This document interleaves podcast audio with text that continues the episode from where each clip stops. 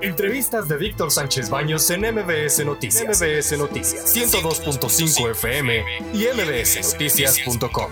Ya nos acompaña por la vía telefónica y le agradezco muchísimo a Iñaki Blanco, exfiscal de Guerrero. ¿Cómo estás, Iñaki? Muy buenas noches. ¿Qué tal, Víctor? Muy buenas noches. Un gusto estar contigo y todo tu auditorio. A tus órdenes.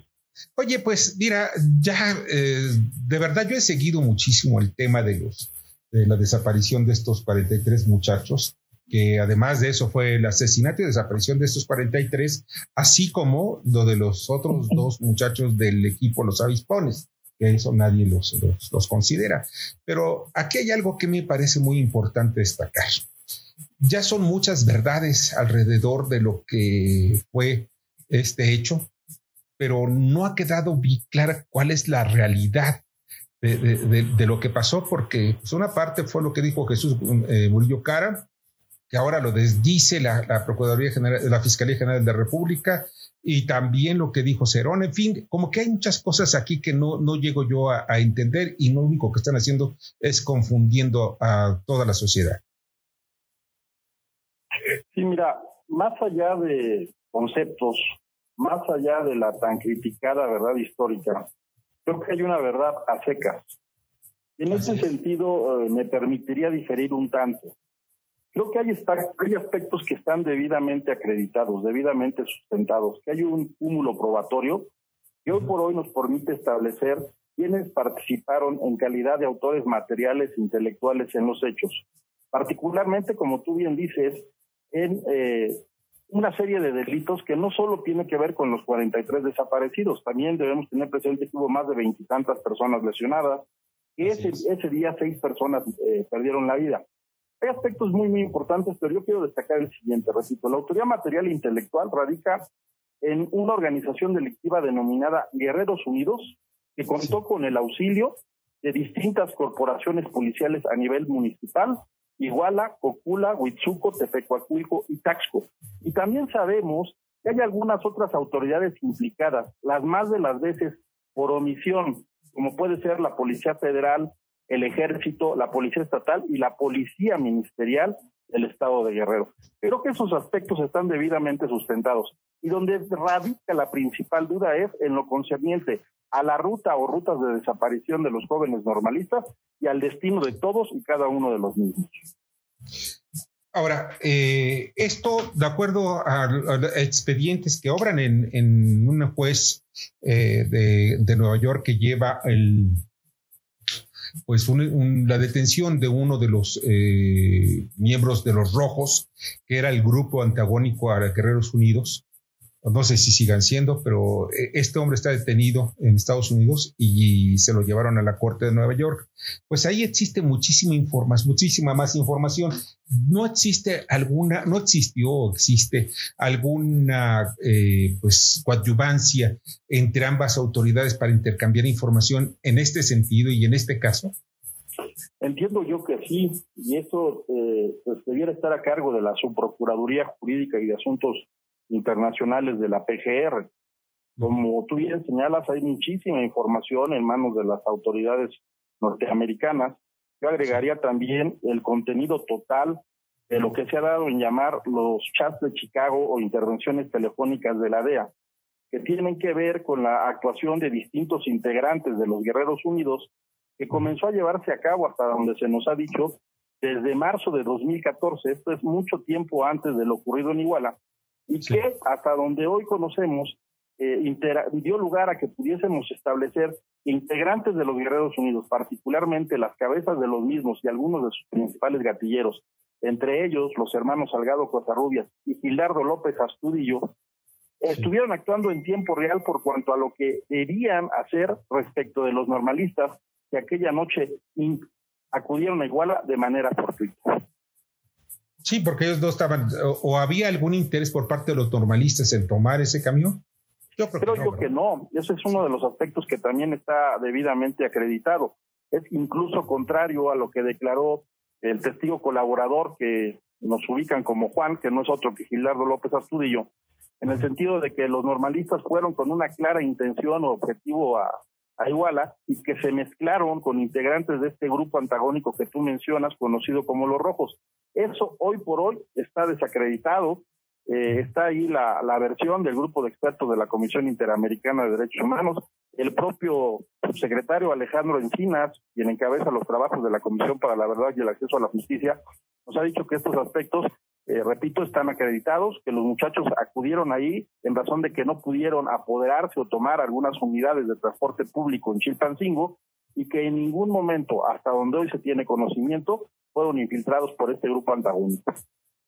Eh, este, Antonio Castro, ¿alguna pregunta? Antonio. Bueno, Bernardo Sebastián. Sí, buenas noches. Sabemos que esto fue que hubo corrupción con los grupos policíacos. ¿Cómo podríamos eliminar eso a futuro? ¿Qué es lo que los eh, podríamos nosotros exigir? Los exámenes de confianza nos han demostrado que también se pueden modificar y que no tiene sentido y no tienen impacto tampoco. Entonces, ¿qué es lo que necesitamos ahora para generar esa confianza en las autoridades? Mira, los, los procesos de certificación de las policías municipales eh, son muy amplios.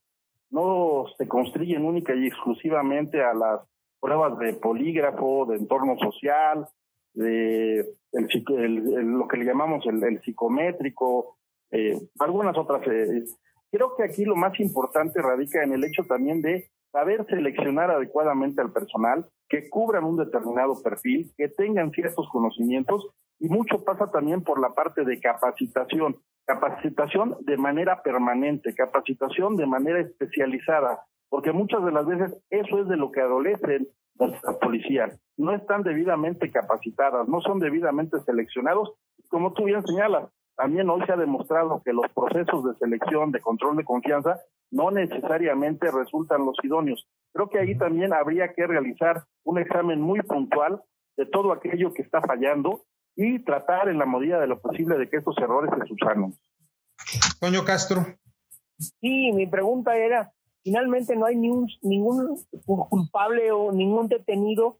¿Y cuál fue el papel que jugaron el matrimonio Abarca?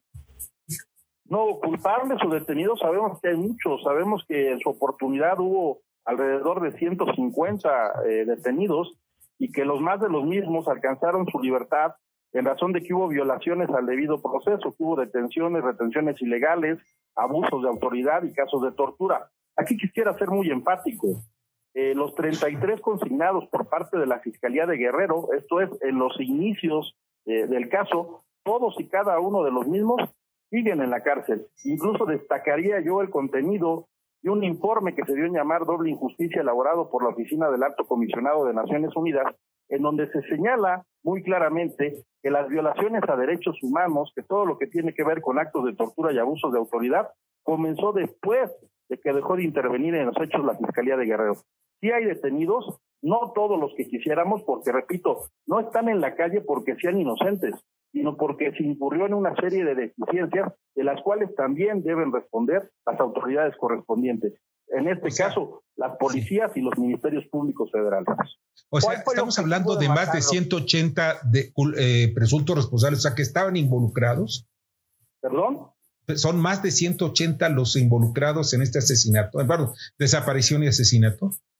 En su oportunidad se habló de que eran más de 150 personas y que muchos de los mismos alcanzaron su libertad. Las más de estas personas son integrantes de las policías municipales. En principio te diría, la Fiscalía de Guerrero consignó a 30 elementos de la Policía Municipal. A ellos se fueron agregando los elementos de Cocula, de Huitzuco, de Tetecoaquilco, de Taxco, y también, derivado de una muy amplia recomendación que emitió la Comisión Nacional de los Derechos Humanos, se pudo establecer hubo cierto grado de participación, las más de las veces, reitero, por omisión, de autoridades federales, Policía Federal, Sedena, eh, e incluso, ¿por qué no decirlo? Hoy también sabemos que hubo ahí algunas omisiones que son o resultan imputables al, al CISEN, a lo que era el CISEN, el Centro Nacional de Inteligencia, por cuanto hace investigaciones que ellos tenían en curso y que no reportaron en tiempo y forma. ¿Y cuál fue la razón para desaparecerlos? ¿Encontraron? Hoy no lo sabemos. Eh, hasta donde fue el tramo de responsabilidad de la Fiscalía a mi cargo, nosotros no pudimos establecer el móvil. Hay muchas versiones sobre el particular. Ese es uno de los tantos pendientes y es en ello en donde está trabajando, entiendo, la Fiscalía General de la República y la Comisión para la Verdad y el Acceso a la Justicia. Iñaki, eh, fíjate que ya para concluir, ¿tú crees que haya, vayan a ser detenidos algunos eh, personajes de la Secretaría de Defensa Nacional? Porque supe que muchos de ellos, o más bien de la zona militar del cuartel, tenían abierto el radio, el radio donde tienen comunicación con las policías municipales, estatales, y que pues no, no, no acudieron en rescate de estos muchachos. Estimo yo que sí, y si me permite, sería una observación también muy puntual por cuanto a, lo que se nos dio a conocer hace unos días. Hay quien les dio en llamar intervenciones telefónicas ilegales, que para mí más bien son transcripciones de chat. Y aquí lo que nos tienen que informar con, pues, con exactitud es de qué se trató. Si fueron intervenciones o escuchas legales o ilegales, porque ahí el ejército o quienes intervinieron en este aspecto estarían incurriendo en distintas conductas delictivas. Si no se dio aviso con oportunidad y ellos tenían conocimiento de estos hechos y guardaron silencio, pues eh, ellos pudieran ser corresponsables de una desaparición forzada, de una privación ilegal de la libertad, de un secuestro o de homicidio. Ahora bien, por lo que hace a la obtención también de esas escuchas o de esos chats, también estaríamos en presencia de haber sido ilícita su obtención de un delito previsto en el Código Penal que tiene que ver con la intervención ilegal de comunicaciones privadas. Y lo más importante, el hecho de que hasta ahora se nos está dando a conocer esta información que parece ser estuvo ahí guardada, no sabemos por quiénes y por qué durante tanto tiempo, pero ahí también podríamos hablar de una obstrucción a la administración de justicia. Nunca se demostró que fueron partícipes de los delitos de tráfico de drogas, ¿verdad? ¿Quiénes, perdón? los muchachos. No, no hay, eh, no hay elementos en ese sentido, porque ahí, por ahí también en su momento se manejó la hipótesis que tenía que ver con el quinto autobús y que pudiese eh, contener droga. Creo que eso ha ido cayendo por su propio peso. Ah, qué bueno. No es nada que a la fecha eh, se sostenga. repito, hoy por hoy lo que sabemos es que se hallaron restos de, de los muchachos en un lugar distinto al vertedero de Cocula. Se pone en duda la obtención de los restos que fueron colectados en ese basurero y en el río San Juan, pero son aspectos que, a querer o no, todavía no han sido debidamente dilucidados. Y hay otros, reitero, que están debidamente acreditados, que es lo que tiene que ver con la autoría material e intelectual, que recae específicamente en los Guerreros Unidos, y contaron con el auxilio de distintas policías municipales. Pues Iñaki, de verdad te agradezco muchísimo. ¿No vas a hacer algún libro sobre este tema? Porque tienes mucha información. Lo valoraré y lo estoy valorando. Yo creo que este, sería oportuno hacerlo. En efecto, yo le he dado seguimiento a este asunto por obvias razones y espero que más temprano que tarde y de una vez por todas sepamos a ciencia cierta qué fue lo que ocurrió. Yo soy un convencido de que el tiempo no es un velo piadoso que todo lo cubre, por el contrario, la verdad, tarde o temprano siempre se abre camino. Así es, así debe de ser ya tenemos, la, sociedad mexicana merece que ya se sepa qué pasó. Iñaki, muchas gracias que estuviste con nosotros. Gracias a ustedes, buenas noches. Escucha a Víctor Sánchez Baños en MBS Noticias, MBS Noticias 102.5 FM y MBSNoticias.com. Lunes a viernes, 9 de la noche, tiempo del centro de México.